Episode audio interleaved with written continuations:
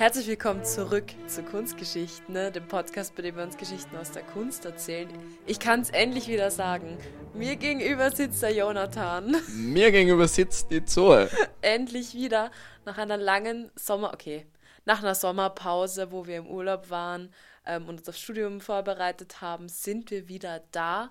Ähm, wir müssen aber ganz kurz noch sagen, in Zukunft werden vielleicht nicht so viele Folgen kommen, wie es normalerweise ist. Okay, wir hatten nie viele Folgen, aber wir, wir tun uns zurzeit ein bisschen schwer, Folgen zu machen, weil es doch sehr viel Arbeit ist, alles zu recherchieren. Und wir haben gerade beide wieder zum Studieren angefangen und das ist dann doch sehr zeitintensiv. Und wir entschuldigen uns, dass es halt in nächster Zeit nicht so viele Folgen gibt. Wir bemühen uns aber, bei jeder Gelegenheit wieder aufzunehmen. Und ja, heute bin ich wieder dran mit einer Folge und es ist ein großes Thema und zwar, ich würde gerne heute über Albrecht Dürer und die Wiedergeburt der Antike sprechen. Ja. Und das ist schon mal ein sehr großes Thema. Und um den Künstler Albrecht Dürer verstehen zu können und in welcher Zeit er da geboren wurde, muss man erzählen, was das Jahrhundert davor passiert ist und wie es überhaupt zur Renaissance, der Wiedergeburt der Antike, kommen konnte. So, bevor ich anfange, will ich noch einmal sagen, alle Bilder, die wir heute besprechen, kommen auf unseren Instagram-Kanal kunstgeschichten-podcast und wir freuen uns natürlich immer wieder, wenn ihr uns Feedback schickt oder wenn es euch nicht gefällt, natürlich auch gern Verbesserungsvorschläge. So, also um welche Zeit geht es heute? Es geht ähm, um die Renaissance. Und zwar Albrecht Dürer wurde ähm, 1471 geboren und er wird in eine Welt hineingeboren, die vor ganz viel Veränderung auf einmal steht. Nicht nur in der Kunst, sondern auch in der Gesellschaft. Ähm, fangen wir mal mit der Gesellschaft an. Das Jahrhundert davor war schrecklich. Es war ein riesiges Chaos. Ähm, es gab eine ganz kleine Eiszeit. Ja, ich wusste nicht, dass das geht, aber anscheinend gibt es sowas. Ähm, es gab ganz viele kalte, regnerische Sommer. Das heißt Ernteausfälle und nicht nur eben Ernteausfälle, sondern auch ähm, äh, Überflutungen. Und ähm, diese Überflutungen waren absolut schrecklich, weil wenn das Land sozusagen äh, unter Wasser steht, dann ist eben auch die Ernte weg und die Häuser werden zerstört und alles wird zerstört. Auf, und es kam eben zu riesigen Hunger Hungersnöten und ähm, viele Leute waren auf einmal obdachlos. Ähm, in Europa herrscht 1337 bis 1453 äh, der Hundertjährige Krieg. Ich wusste nicht, dass es den gab. Ich habe immer nur gedacht, es gibt einen 30-jährigen Krieg. Nein, es gibt auch den 100-jährigen Krieg zwischen England und Frankreich und da kamen noch andere äh, Länder zwischen die Fronten. Dann äh, zogen viele Heuschreckenplagen übers Land. Ja. Also Heuschreckenplagen, es ist jetzt nicht so, dass es einfach viele Heuschrecken gab, sondern das bedeutet, ich, ich Heuschrecken essen die ganze Ernte ja. auf. Das ist das eigentliche Problem an einer Heuschreckenplage. Ähm, und das führte, führte wieder zu einer Hungersnot. Und ähm, diese Heuschreckenschwärme waren teilweise so dicht, dass sie die Sonne verdunkelten. Und sie waren so unfassbar laut, weil das, man kennt das ja, wenn eine einzige Heuschrecke schon mal mit dir im Zimmer ist, dann das hörst du so laut. Und dann hatten sie auch noch so einen üblen Geruch, so richtig verwest auf eine Weise. Und, und wenn man es nicht besser wüsste, im Mittelalter, natürlich denkt man, die Apokalypse bricht über einen herein. Die ja, verdunkelte ja. Sonne, es ist alles ja, regnerisch. Ja. Riesenschwärme, die das Essen weg essen, genau. alle haben Hunger. Genau, und ähm, natürlich ist ähm, das ein großes Problem, weil die Leute der, äh, des Mittelalters waren sehr gläubig, sehr christlich gläubig. Und eine der zehn biblischen Plagen ist zum Beispiel die Heuschreckenplage. Und natürlich denkt man, okay, es ist das Ende der Welt. Äh, es gab auch große Erdbeben im 14. Jahrhundert und ähm, Erdbeben wurden dann eben auch auf die göttliche Verdammnis zurückgeführt. Ja. Ähm, ja, noch dazu kommt es auch in der Zeit die Pest wahrscheinlich. Oh ja. Ja. Oh ja. ja. und eben zu guter Letzt eben mhm. verbreitet sich die Pest in Europa. Und wie ich das alles gelesen habe, habe ich mir gedacht, wow, 2020, is it you? Also Also, ja, wobei wir hatten ich, jetzt nicht so ein schlimmes Jahr, jetzt, aber. Äh, ich würde jetzt, ich weiß nicht, ich glaube schon, dass damals ein bisschen andere Zustände herrschten mit der damaligen Hygiene Auf und der Pest und was die Absolut. alles gekostet hat und was die Heuschrecken. Also, Aber ich traue mich nicht, das zu vergleichen. Jahr, wenn man an dieses Jahr denkt, zum Beispiel, wir haben jetzt da schon ziemlich Katastrophen gehabt und für uns war das schon so, boah. Ja, also, wobei war es eigentlich noch gar nichts. alles. Ja. Und wir haben wirklich so schon manche Leute haben ja auch Panik gehabt wegen eben verschiedensten Dinge, die passiert sind. Eben nicht nur Corona, sondern auch eben die Brände und Explosionen und was auch immer.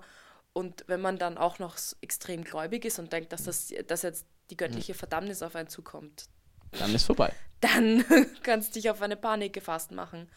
Ähm, ich will ganz kurz einen Ausflug zur Pest machen, weil ich wusste nicht viel über die Pest, außer dass es halt schlimm war und sehr tödlich, aber viel wusste ich nicht drüber und deswegen ich will ganz kurz ein bisschen drüber reden.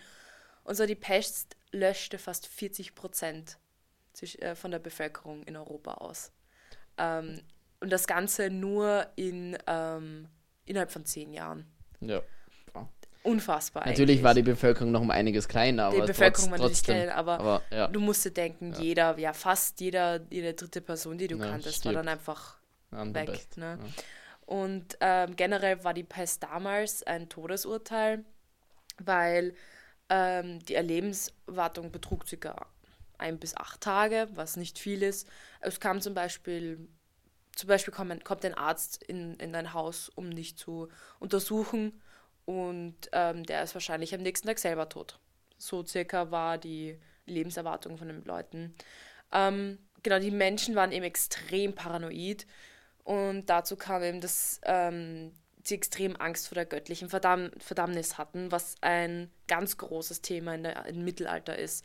Das merkt man zum Beispiel, ihr habt sicher eine Kirche in eurem Dorf, in eurer Stadt wo in dem Tympanon, also das ist das, das Dreieck oder eben das Feld über dem Tor oder dem Eingang, sehr oft wird da das jüngste Gericht dargestellt. Ja. Und das sieht man in so vielen Kirchen und generell so vielen Themen des Mittelalters. Dieses jüngste Gericht, diese Angst davor, dass du in die Hölle kommst, davor, dass, weißt du, was ich meine? Ja, ja. Und eben das war eben ein riesiges Thema damals. Ähm, genau, und ähm, wegen dieser Paranoia entstanden so viele Legenden rund um das Thema. Es war zum Beispiel eine Theorie, fand ich super funny. Okay, also ähm, es soll in Indien sollen Frösche, Schlangen, Eidechsen und Skorpione geregnet haben. Am nächsten Tag soll es gehagelt haben und Menschen und Tiere äh, getötet haben. Und am nächsten Tag soll es Feuer geregnet haben und der Gestank dieser Kadaver soll in die die Küsten des Schwarzen Meeres mit einem Pesthauch überzogen haben. Und das ja, ja. ist sozusagen die Aus, der Auslöser von der Pest. Was natürlich Blödsinn ja, ist, aber es ist eine sehr leichte Herleitung, die man, wenn man par genug paranoid ist, natürlich glaubt. Ähm, andere glaubten, dass die Luft zum Beispiel schuld ist, dass durch die Erdbeben äh, einfach Luft aus der, aus der Erdkruste aufgestiegen ist, die uns verpestet sozusagen. Und dann eigentlich die, die traurigste Theorie ist wohl, dass Juden schuld sind und die Juden hätten Brunnen vergiftet. Also dieser Hass auf die Juden rührt schon sehr lang her. Sehr lang her, ja. Mm, und ich finde, ja, wieder, wie gesagt, Schuldigen suchen weil wissenschaftlich war es ja nicht erklärbar. Also ja, natürlich, eine Bakterie hat, ja, natürlich, das, das Wissen hatten sie natürlich nicht. Ja. Ne? So, wie, wie willst du jemandem aus dem Mittelalter erklären, dass ein Bakterium dich befällt, weißt du? Ja, ähm, ja im Grunde hat sich ja, also die Menschheit hat sich ja ewig lang, ich würde sagen jetzt bis zur in, in, Industrialisierung oder bis zur industriellen Revolution, eigentlich sehr viel mit dem Glauben halt erklärt. Ja, natürlich. Also das, ja, das waren halt Mythen und Geschichten, die erzählt worden sind, warum und der Grund, wie man sich das halt erklärt hat, warum das passiert. Ja, weil du, man keine du bessere, das ja irgendwie erfassen. Genau, ne? genau weil du keine bessere ja. Erklärung gefunden hast, warum ja. das jetzt funktioniert, ja. Und eben inmitten dieses Chaos stand die Kirche. Ähm, die Kirche bestimmte das komplette Leben im Mittelalter. Sie konnten der Wissenschaft Ketten anlegen.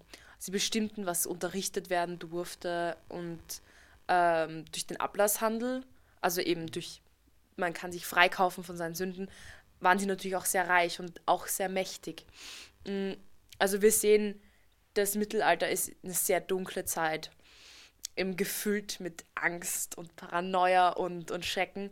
Und jetzt ist natürlich die Frage, wie kann, wie kann es dazu kommen, dass auf einmal im 15. Jahrhundert diese unglaubliche Blüte passiert, die eben Renaissance heißt. Ähm, zum einen, was vielleicht nicht wichtig erscheint, aber sehr wichtig ist, ist der Buchdruck. 1454 ist nämlich ähm, der Buch Buchdruck von Gutenberg äh, erfunden worden. Und das Ding ist halt, dass auf einmal war es möglich, dass man sich bilden konnte durch Bücher und auch Flyer, Zettel, was auch immer. Wissen konnte verteilt werden und das ist halt einfach eine Sache. Der Masse zugänglich gemacht genau, haben, das konnten ja nur die Gehobenen. Genau. Früher wurden die Bücher geschrieben mhm. und Mönche und natürlich die Kirche war halt sozusagen gebildet auf eine Weise, aber es war nicht fürs Volk zugänglich. Und auf einmal eben kommt es mhm. dazu, dass man, äh, dass man sich bilden konnte. Ich meine, das kann man irgendwie vergleichen mit dem Internet, würde ich sagen. Ja, ja. Auf einmal ja. kann man, kann ich auf Wikipedia jeden Artikel lesen, den ich will, oder kann mich, wie ich will, weiterbilden. Genau, dann eben durch Kopernikus. Die Sonne wird auf einmal im Zentrum. Wir sind nicht das Zentrum des Universums. Und es geht natürlich auch wirtschaftlich bergauf. Langsam erholt man sich von der Pest, von generell allem, was eben passiert ist. Und die Wirtschaft und die, der Handel gewinnt vor allem an Bedeutung. Das heißt, ähm, die Handelsmänner sind sehr, auch viel reicher geworden. Das waren jetzt nicht unbedingt die Kirche, Kirche-Leute oder, oder Regierungsleute, sondern das waren einfach normale Leute, die halt reich werden konnten. Und wenn, wenn Bildung und Reichtum auf einmal für die Masse zugänglich wird, dann will man sich ja nicht mehr von zum Beispiel jetzt da der Kirche was sagen lassen. Naja, dann kommt die Aufklärung. Dann kommt auf einmal, dann kommt auf einmal der Wunsch, ich will mich selber weiterbilden, ich will selb, selbst ein Weltbild machen, das nicht von der Kirche vorgegeben ist. Und ähm, auf was sieht man zurück? Wo war das das letzte Mal, dass auf einmal der Mensch im Zentrum stand und dass man Individualität gefragt war? Das war in der Antike. Und wir werden das noch so oft erleben, ähm, nach, auch noch nach dem Mittelalter, dass Leute wieder auf die Antike zurückgegriffen haben. Denn die Antike war natürlich eine blühende Zeit dafür, dass das halt, ich weiß nicht, halt 1000 vor Christus bis halt 300 vor, äh, nach. Natürlich ist es eine Zeit, wo man denkt, ja, da ist sicher nur, da ist halt nichts Gutes passiert, aber im Gegenteil, da ist halt so viel Revolutionäres passiert und die Leute der Antike, ähm, des Mittelalters schauen eben zurück auf diese Zeit und eben die Philosophie nehmen sie wieder auf, die Wissenschaft und ganz wichtig eben die Kunst. So. Wichtig für uns, auch die Wissenschaft ist wahnsinnig wichtig. Ja. wichtig und, bei uns als ein Thema, ja. Mm, und eben jetzt da, das ist eben die Renaissance eben, was das bedeutet eben die Wiedergeburt der Antike und eine Epoche, die sozusagen eine Blüte bis heute eigentlich ist. Ähm, es, es wird eben, der, der neue Glaube ist eben, dass Gott einem den Verstand gegeben hat und man diesen einsetzen soll und man eigenständig denken soll. Ähm, so, jetzt wissen wir halt circa, was in der Gesellschaft passiert ist. Das musste ich jetzt leider sehr ausführlich ja. erklären, weil dann versteht man auch, warum die Renaissance eine unglaublich wichtige Epoche ist und in, in welche Epoche der Dürer reingeboren wurde. So, in der Gesellschaft ändert sich alles und so tut es auch in der Kunst. Bevor die Renaissance eintrifft, äh, dominiert halt vor allem in Deutschland, aber generell der schöne Stil. Der heißt doch wirklich so, schöner Stil. Und der ist extrem dekorativ. Die kennst du wahrscheinlich, oder?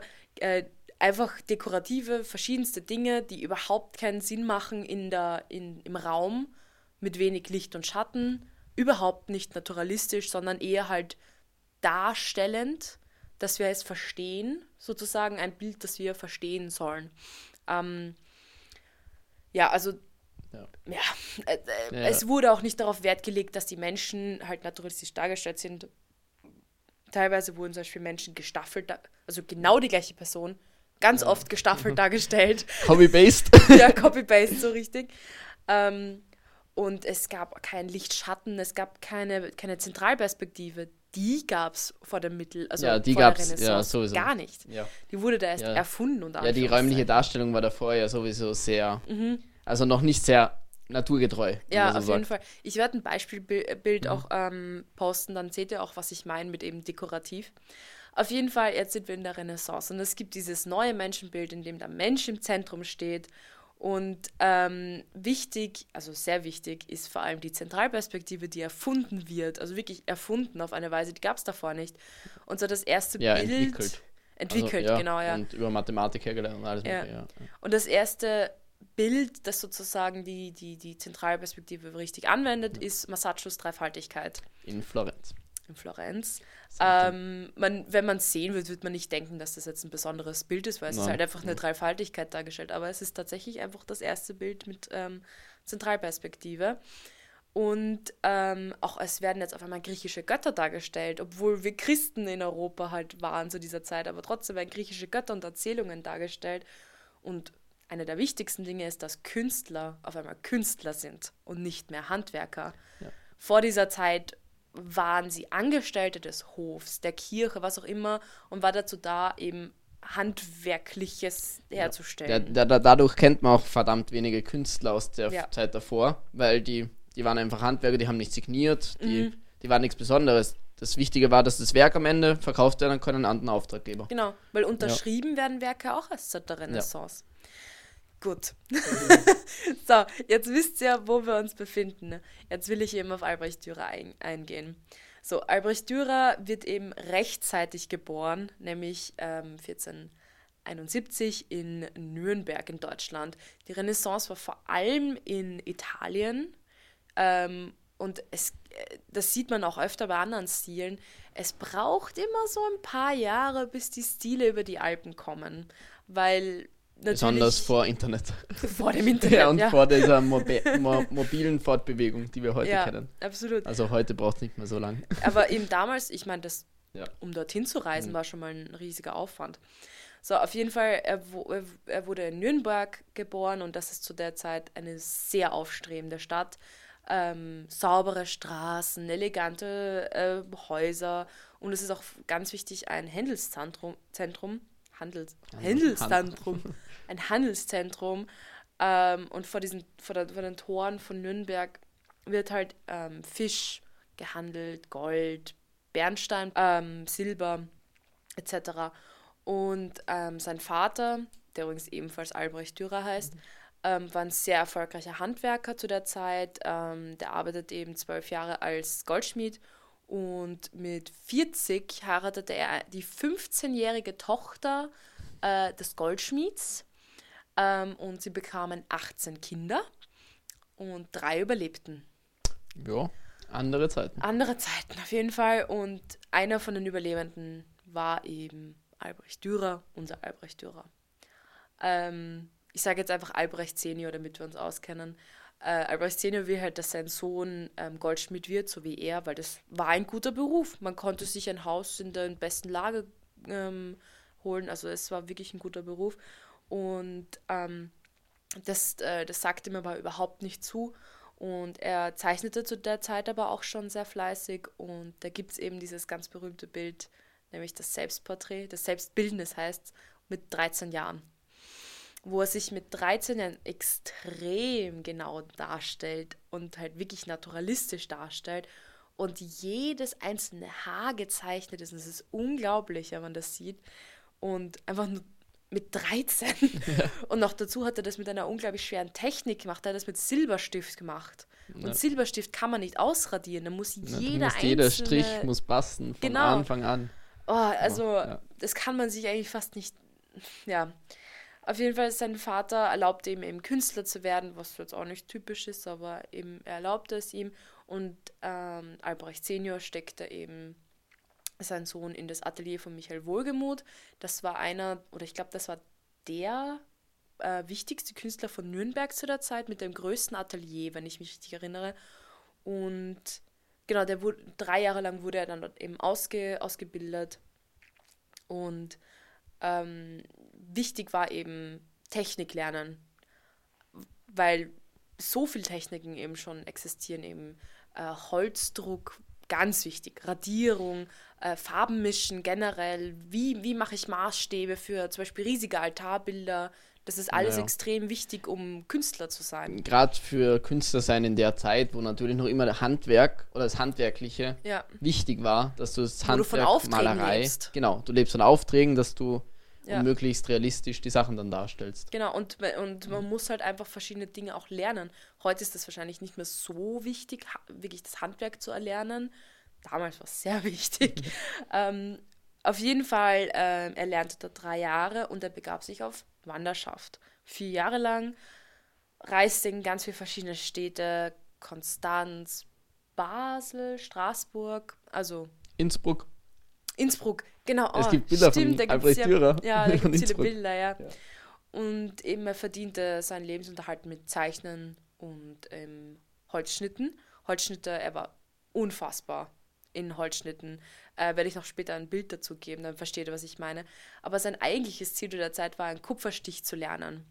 Das war nämlich eine eher schwere Technik. Ähm, kurzer Vergleich, Holzschnitt ist sozusagen das, was ich im Bild sehen will, muss oben sein und das, was ich nicht sehen will, muss ich weg, ähm, Wegschauen. wegschauen. Wie ein Stempel.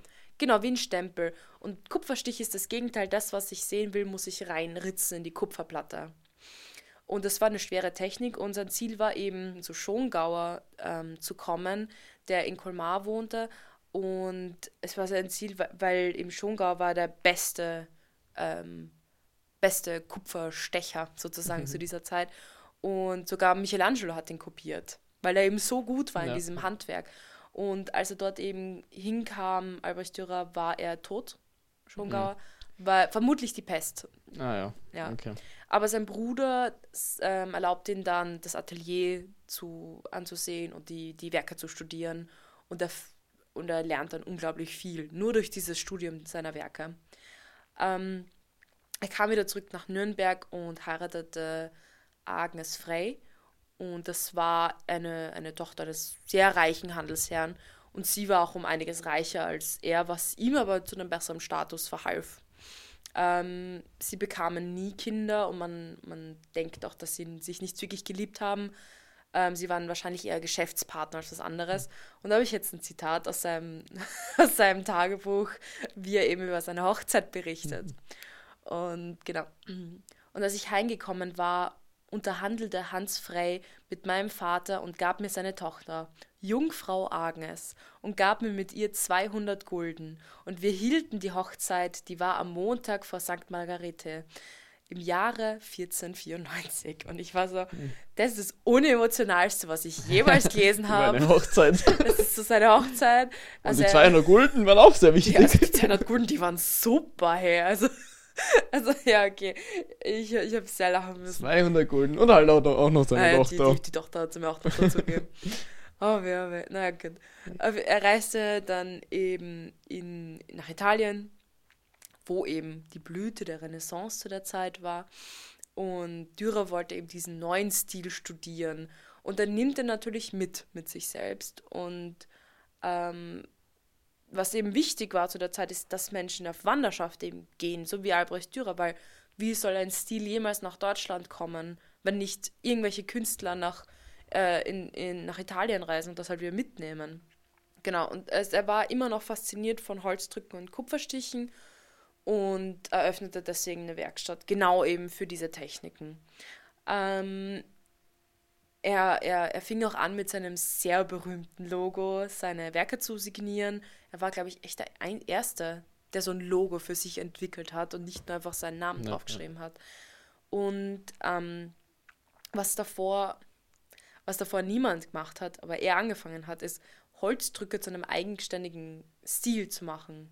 Normalerweise ist das eben ein Format, das man in Büchern anwendet oder halt, ähm, weißt du, das Ja, halt um ja, um halt Ver Vervielfältigung. Vervielfältigung, ja. Aber das war nie dazu da, dass es ein Kunstwerk wirklich wird. Also er hat das sozusagen erhoben, Ja, so das, eine ja. Kunststil oder eine Kunsttechnik. Ähm, er fing eben, eben an, diese, diese, diese Drücke zu machen und das ist ein riesiger Vorteil, weil du kannst zum Beispiel aus einem Druck, äh, du kannst aus einer Platte tausend akzeptable Drücke machen. Du kannst sie verkaufen, alle. Und alle verkaufen. Das heißt, Das- du bist sehr reich, Ja. wenn das ein guter Druck wird. Ähm, genau, und jetzt will ich einen, ähm, einmal einen Druck vorstellen von ihm, und zwar Apokalypse. Vielleicht kennst du es eh. Ähm, 1498 und das ist ein, sein Durchbruchswerk Ah, ja, eigentlich. doch, das kenne ich ja. Ja, voll. Das Ja. ist so ein Ding, das, das kennt Ja, man ja, irgendwie. Ne? Ähm, genau, also das ist eine Reihe von mehreren Holzdrücken. Ich glaube, es sind 16, 16 Holzschnitte, ja. Ähm, und eben dieser eine Druck ähm, stellt die vier apokalyptischen Reiter dar. Es ist generell, ich glaube, die Offenbarung Johannes aber als Bilderreihe, wenn ich, wenn ich mich Okay, richtig erinnere. Und was so unglaublich ist an diesem Werk, ist die unfassbar feinen Linien, die man so sieht überall. Das, man muss sich denken, das waren, das waren, also das war nicht hineingeritzt, das war genau das Gegenteil. Das, ja. was er nicht wollte, hat er weg, also man hat musste wegritzen, genau. Und dass dann so extrem dünne Stege übrig bleiben, ist und wie man das, also wie man überhaupt ja, dazu ja. kommt, dass man weiß, was man wegritzen darf, was nicht, das ist, glaube ich, so ja, schwer. Deswegen finde ich das Werk auch so faszinierend. Also dargestellt ähm, es sind eben die vier apokalyptischen Reiter und das passt perfekt in die Zeit. ähm, eben nach diesem dunklen Jahrhundert und man so Angst hatte vor dem Weltuntergang, einfach so das Thema so dahin klatschen und schon, schau mal, hier sind die vier apokalyptischen Reiter. Also das hat er perfekt gewählt. Ähm, und jetzt will ich kurz erklären, was sind die vier apokalyptischen Reiter, weil ich wusste das nicht. Ich hatte in meinem Leben nie Religionsunterricht und musste ich das alles mal äh, aufarbeiten. Und zwar, das ist aus dem Neuen Testament eben Offenbarung Johannes. Ähm, und das Ganze ist eben im, im, im himmlischen Thronsaal äh, findet das statt. Und ähm, da befindet sich ein Buch mit sieben Siegeln. Und allein durch Jesus kann es geöffnet werden. Und wenn geöffnet wird, dann würde die Apokalypse eingeleitet werden. Auf diesem Buch sitzt ein Lamm und das soll anscheinend die, eine Allegorie für, für, für Jesus Christus sein. Und jetzt kommt eben die Apokalypse ins Spiel. Äh, Jesus öffnet vier von diesen Siegeln und ähm, eines für jeden der apokalyptischen Reiter.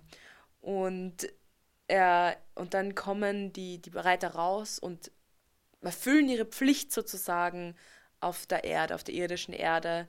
Und jeder Reiter steht für eine Plage der Menschheit, denn sie sind die Apokalypse. Der erste Reiter, den wir eben auch in diesem Bild sehen, ist der mit dem Bogen und der steht für den Krieg gegen die Mächtigen. Der nächste Reiter, den wir sehen, ist mit Schwert und der steht für den Krieg, also ähm, die Abschlachtung der Bevölkerung. Ähm, der, der nächste Reiter mit der Waage für die Hungersnot und der Reiter mit dem Dreizack für Tod und Hölle. Also nett. Ja. Ja. Ganz nette Herren. Nette Herren. Würde ich gerne einladen zum Kaffee. äh, äh, Dürer wird eben durch diese, diese 16 Holzschnitte sehr berühmt. Und auf einmal gibt es so viele Aufträge, dass er sich fünf Gehilfen äh, anstellt. Einer davon sogar sein Bruder. Stell dir das vor, du bist Gehilfe von deinem Bruder. Ja, ja, wobei damals familiär, das war ganz üblich halt. Ja, aber. Also meistens waren eher die Kinder und so, die dann Gehilfen waren. Mhm. Aber deswegen, ähm, kurzer Exkurs auf dem Wege, haben auch viele Frauen eben schon früh mit Kunst zu tun gehabt, die man nicht kennt. Genau, also in, in dieser Werkstatt ging es aber gar nicht darum, dass eben Albrecht dieser große Künstler ist und sie seine Untertanen oder Gehilfen sind, sondern es war eher eine Art Fabrik. Ja. Albrecht war dazu da, er hat auf die Qualität geschaut der Drücke und er war auch für die Terminanhaltung ähm, verantwortlich und die äh, und die, die Gehilfen aber hatten halt alle eine eigene Arbeit. Ja. Aber das war jetzt nicht so, dass, dass er so dieser große Künstler war. Ähm, ich glaube, das muss man sich in der Renaissance sowieso so vorstellen. Diese Künstler, das waren Marken quasi. Ja, voll, das war die Marke Das war die Marke Dürer. Dürer und mhm. die Werkstatt hat so gearbeitet. Ja. Und da waren alle möglichen Gehilfen und auch Lehrlinge, die das lernen wollten, ja. von ihm zu malen. Und die haben dann halt Bilder produziert. Ja, aber wirklich berühmt ist ein Albrecht. Ja, oder? natürlich. Ja. aber, aber man muss schon sagen, er unterstützt aber auch seine Gehilfen. Er hat manchen so wirklich den Weg auch bereitet, Künstler zu werden. Also naja. Nett. Mhm. Aber wie gesagt, es geht eigentlich um die Marke Dürer und die Werkstatt Dürer. Es kommt halt alles auch noch daher, dass es halt ein Handwerk war. Es waren, ja, und vor allem diese Drücke. Ja. Diese ja, Drücke, die, kommen, die, waren ja, für genau. die Masse. Ja, und, und die kannst super auch fabrikmäßig, fabrikmäßig herstellen. Genau. Genau. Dann will ich aber noch eine Malerei euch äh, vorstellen, weil das war ja dann nicht Fabrik. Das war ja dann wirklich Einzelprodukt. Und zwar ähm, Selbstporträt im Pelzrock. Kennst du sicher, ja, oder? Ein ganz ja, klassisches. Ein ganz klassisches auch, auch klassisch, um die Renaissance zu erklären. Also das genau. ist einfach super. Ja. Und ähm, wie gesagt, auf Instagram, wenn ihr es euch anschauen wollt, aber die meisten von euch kennen es wahrscheinlich, das ist das eigentlich das berühmteste Bild von Dürer, nach dem Feldhasen wahrscheinlich. Ähm, es zeigt eben Dürer frontal, sehr unüblich, normalerweise werden frontal nur Christus-Ikonen dargestellt. Personen sind normalerweise nie frontal dargestellt, sondern eher so eine Dreiviertelansicht. Ähm, und super detailvoll mit äh, dem Pelz, den er anhat, diesen Pelzrock und diese Haare, die einzelnen, die hat er voll detailliert ausgearbeitet. Das ist da, unglaublich eigentlich. Ähm, wie auch später dann im Feldhasen, der ja, ja zwei Jahre später ja. entstanden ist, der wirklich so lebendig wirkt, dass diskutiert wurde, ob er ein reales, also ein totes Modell hatte oder ein, ein wirklich lebendes, weil es so echt ausgesehen hat.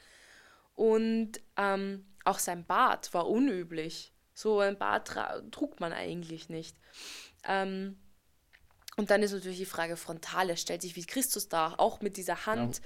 die er da an seine Brust legt, die eigentlich ein Segen, ein, ein Zeichen ja, für wie ein Segen, Segenszeichen, ja. ein Segenszeichen ist, das er aber an seine Brust legt. Also man könnte natürlich denken, ist er größenwahnsinnig, denkt er, dass, er, mhm. dass er Christus ist, aber man denkt eher, da Dürer sehr religiös war, dass es eher eine Verehrung sein sollte von, von, vom Gottessohn. Dass man dem Gottessohn ähnelt auf eine Weise und eben, ähm, ja, und auch in seinen Augen spiegelt sich ein Kreuz, das wahrscheinlich eher ein Fensterkreuz war, aber trotzdem finde ich es zum Theme sehr passend. ähm, und was ich auch so, also man, ein, ein Bild, das er drei Jahre vorher gemacht hat, war auch ein Selbstporträt, aber das war eben typisches Selbstporträt. Dreiviertelansicht, ähm, im Hintergrund eine Landschaft, ähm, so wie man es eigentlich kennt. Und dann kommt auf einmal dieses Dunkle mit diesem, mit diesem harten Schatten auch, dieses Simple, aber doch sehr eindrucksvolle. Und da finde ich, sieht man auf jeden Fall diesen Übergang zur Renaissance. Ja. ja. Und ich finde dieses Bild auch sehr toll. Ähm, also warum sieht man jetzt den Übergang zur Renaissance? Weil ähm, also kurz zur Erklärung, weil man eben sieht, dass Künstler sich nicht mehr als Handwerker wahrnahmen, selbstbewusst auftraten. Sie sind was wert. Mhm. Auch eben die Signatur unten und ja. Und äh, es gab ja auch eine kleine Inschrift an seiner Augenhöhe. Ich, glaube, da steht, äh, ich, äh, Albrecht Dürer, fertigt dieses, fertigte dieses Werk um 1500 ähm, mit 28 Jahren. Also man sieht dieses, Selbst, dieses Selbstbewusste von ihm und ich finde das einfach, ich finde das super, das Bild. Und ähm, man hat auch eine Skizze gefunden und, also man, das, man hat das Bild sozusagen gerönt, geröntget und unter diesem Bild war eine Skizze, die exakt gleich ausgesehen hat, wie das fertigte Bild. Ja, also er hat es wirklich so. Nichts ja, dem Zufall ja. überlassen. Ne? Dann will ich eben noch ein Bild vorstellen. Und zwar Melancholia 1. Kennst du das Bild zufällig? Das ist jetzt nicht so ein berühmtes Bild. Ah, doch. Ja, ich kenne mhm. schon. Also vom Sehen kenne ich schon. Ja, ja. Genau. Ah, das ist ähm, auch so. Ah, das ist auch passend für die Renaissance. Ja, ich, ja. Also dieses Bild ist so komplex. Man könnte, glaube ich, eine Stunde nur über dieses Bild reden. Ich will ganz kurz erklären, wie es aussieht, weil wenn man nicht weiß, wie es aussieht, hat man keine Chance zu verstehen, über was wir reden. Es ist im, im Vordergrund eine sitzende Figur mit langem Haar, die in die Ferne starrt. Lehnend an ein Gebäude, das man jetzt nicht wirklich identifizieren kann. Es sind so einfach zwei Mauern und umgeben von random Gegenständen und teilweise halt Gegenstände, die ich auch noch nie gesehen habe, ähm, äh, Werkzeuge etc. etc. Ähm, dann geometrische Form. Es gibt eine Kugel und dann einen ganz komisch mit vielen Ecken und Kanten äh, Stein. Ein dreidimensionales Vieleck. Ein Vieleck, genau, sehr gut. Ähm, und in der weiten Landschaft ist eine wahrscheinlich überschwemmte Landschaft. Ähm, ein Hund sitzt auch noch neben der Engelsfigur und dann gibt es auch einen kleinen Engel. Äh, äh. Tausend Dinge eigentlich. Ähm, man, Kunsthistoriker sind sich bis heute nicht sicher, ob diese große sitzende Person im Vordergrund eine Frau ist oder ein Mann. Ähm, ist es ein Engel oder was was ist das überhaupt? Weil Engel sind normalerweise äh, eben wie es dahinter dargestellt sind, diese kleinen Kinder mit Flügelchen. Ja. Der ist übrigens Putto. Fun Fact nebenbei. Ähm, man, man kann natürlich sofort spekulieren, dass es sich um eben eine Allegorie für die Melancholie handelt, auch ah, ja, mit dem ja. traurigen Ausdruck. Und eben hinter ihr dieser Engelsjunge, der Putto, mit geschloss, der mit geschlossenen Augen einfach zeichnet, ganz wild zeichnet. Ähm, und die eigentlich die einzige, eine, eine der wenigen Darstellungen von so einem Putto, wo er passiv ist, beziehungsweise nicht als dekorativ oder halt als, als, als Amor dargestellt ist, sondern der, ist, der sitzt da ja, ja. und zeichnet. So, das ist sehr untypisch auch. Ähm, auch so ein bisschen gebückt und auch nicht so. Ja, genau. schön eng. Denn über dieser, nee, über der Mel Melancholie ist dann ein magisches Quadrat. Und in diesem magischen Quadrat sind 3 mal 3 Reihen mit Zahlen. Und diese Zahlen ergeben jeweils 34 wenn man sie summiert. Also wenn man sie schräg summiert, wenn man sie in jeder Reihe summiert. Und dann war ich so, warum 34? Da habe ich gedacht, ah, vielleicht ist es das Alter vom Dürer, wenn er wieder dieses Bild gemacht hat.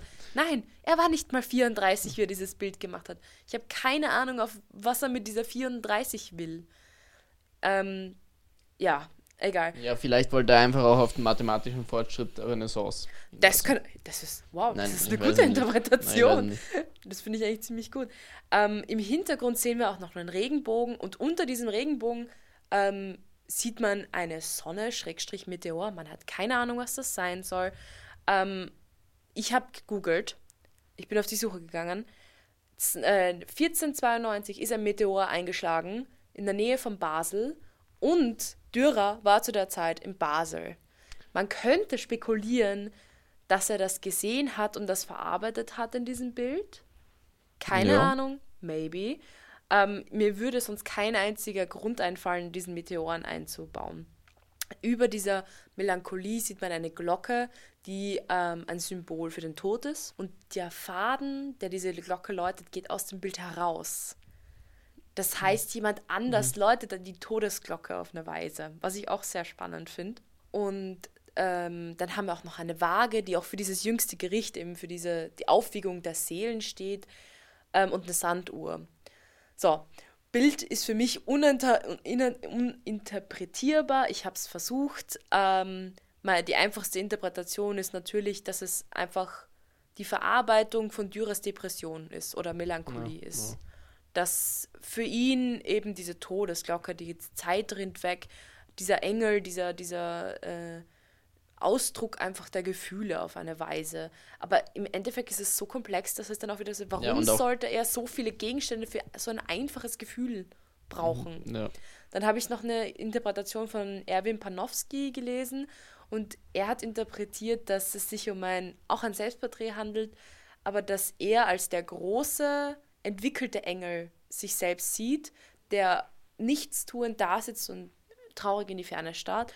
und hinter ihm der, der Putto als nicht entwickelter oder schlechter Künstler, der blind herumkritzelt hm. und keine Ahnung hat von dem, was er tut. Und dass eben diese Melancholie des großen Künstlers, das, das, das Genie, aber auch gleichzeitig der Fluch, dass man nie abbilden kann, was man in seinem Kopf ah, hat. Ja, Ah, spannend. Das ja. habe ich auch spannend gefunden, die Interpretation. Ja. So, ich würde mich so freuen, wenn irgendjemand die Zeit auf sich nimmt, dieses Bild anzusehen und uns zu sagen, was würdet ihr in dieses Bild interpretieren? Ja. Weil ich glaube, da kann man, jeder kann sich da tausend Dinge raussuchen, die für einen irgendwie wichtig sind. Wir sind zum Beispiel gar nicht auf die Werkzeuge am Boden eingegangen oder eben auf den Meteor. Was, das könnte auch irgendwie ein Gotteszeichen sein, weißt du? Also bitte schreibt uns eure Interpretation, falls ihr Lust habt. Wir würden die dann, glaube ich, auch vielleicht Erzählen. in einer Folge dann ja. mal vorlesen. die letzten Jahre waren dann auch interessant. Dürer ist dann in die Niederlande gereist und in den Niederlanden ist ein sehr anderer Stil als in Italien. Ich meine, auch weil es eine andere Location ist, aber auf jeden Fall ein sehr anderer Stil. Und er fuhr eben nach Ant Antwerpen, ein großes Zentrum für Kunst, ähm, und er fuhr dort, er fuhr dort dass im Norden der Niederlande wurde ein riesiger Wal äh, ges äh, gestrandet, ist ein riesiger Wal gestrandet. Und der Dürer, Dürer war voll excited, so, oh mein Gott, ein riesiger Wal, ich habe noch nie einen Wal gesehen, richtig geil. Und er war ja immer schon inter äh, interessiert an, an, an Tieren. Er hat ja auch dieses Rhinoceros gemahlen, ja. er hat den, den, äh, den Feldhasen gemahlen und eben, er wollte dieses Tier sehen und ihm wurde gesagt, dieses Tier soll 100 Klafter lang sein. Das wären heute 180 Meter falls das stimmt. Wow. ähm, wahrscheinlich aber nicht, aber ihm wurde das, er hat das so in sein Tagebuch eben festgehalten. Ähm, und das weckte ihm sein Interesse und er wollte unbedingt dort hinauf. Er ist dann eben per Boot hinaufge, ähm, hinaufgeschippert und wie er angekommen ist, ähm, riss die Leine vom Boot. Und sie wurden mit dem Sturm wieder raus aufs Meer aufs Meer hinaus ähm, getrieben. Und es hätte wirklich so der Tod von allen Passagieren sein können, aber sie haben es dann irgendwie geschafft, das Segel rumzureißen und dann wieder doch an Land zu kommen. Und ähm, es war aber leider alles umsonst, denn der Wal war schon weggespült. Ja. der, der ganze ja. Aufwand umsonst. Aber, ja. ähm, aber ich meine, ich mein, da sieht man, was für eine Faszination damals noch so Tiere und exotische Tiere auslösten, weil die kannte man in Europa natürlich nicht. Ja. Ähm, ähm, eben auch dieser ja Rhinoceros, da sieht man das auch gut. Der, also einfach anhand einer Beschreibung, wie dieses Tier ausschauen sollte. Ja. Laut seinen Aber Im Endeffekt finde ich eine super Darstellung. Ja, eh. Ja, nur von, ja. ja. Aber eben, er war eben so unfassbar interessiert generell, nicht nur an Tieren, sondern er war interessiert an der, an der Anatomie auch, hat ganz viele Rechnungen aufgestellt, wie zum Beispiel Vitruv. Du kennst ja vitruvianischen Menschen, der, den, den finden wir auf allen ähm, wie heißen diese Karten, die E-Cards, also äh, wo eben äh, einer im, im, Viereck, aber auch gleichzeitig im Kreis dasteht, ein nackter Mann. Ja, ja, so wie von Da Vinci. Von Da Vinci, genau. Und das ist eigentlich nur die Verarbeitung von Vitruvs Theorie, was der hat zum Beispiel gesagt hat, ja, äh, dieser Körper mal drei ist gleich dieses Körperteil und halt versucht ja, ja. hat, den Körper mathematisch zu berechnen. Und Dürer hat das auch so gemacht. Dürer hat ganz viel versucht, zu erklären, wie der Körper genau aufgebaut ist, damit du nicht äh, mehr Referenzen brauchst, um einen Körper zu zeichnen, sondern du kannst ihnen einen mathematischen Körper erstellen, einfach so. So, das war so, ja. Genau, auf jeden Fall, was aber leider in den Niederlanden ihm passiert ist, er hat sich Mal Malaria eingefangen. Man vermutet zumindest, dass es Malaria war. Ähm, und zwar, ähm, ich glaube, ja, 1521 ähm, schickte er, und das, das diese Zeichnung gibt es noch, schickte er seinem Arzt eine Zeichnung von sich selbst, wo er mit seinem Finger auf seine Milz zeigt und dazu geschrieben hat, do der gelb Fleck ist und mit dem Finger dwarft da tut's mir weh. also das fand ich so interessant. So, normalerweise würdest du im Internet googeln, so auf gutefrage.net, Kopfweh und Halsweh. Und er hat seinem Arzt eine Zeichnung von sich selber geschickt mit halt dem Finger, wo es ihm weh tut. Das fand ich so genial. Ähm, und das kann halt darauf hinweisen, dass er eine Milzvergrößerung hatte. Und das wäre ein Zeichen für Malaria man kann es natürlich nicht ja, wissen. Ja.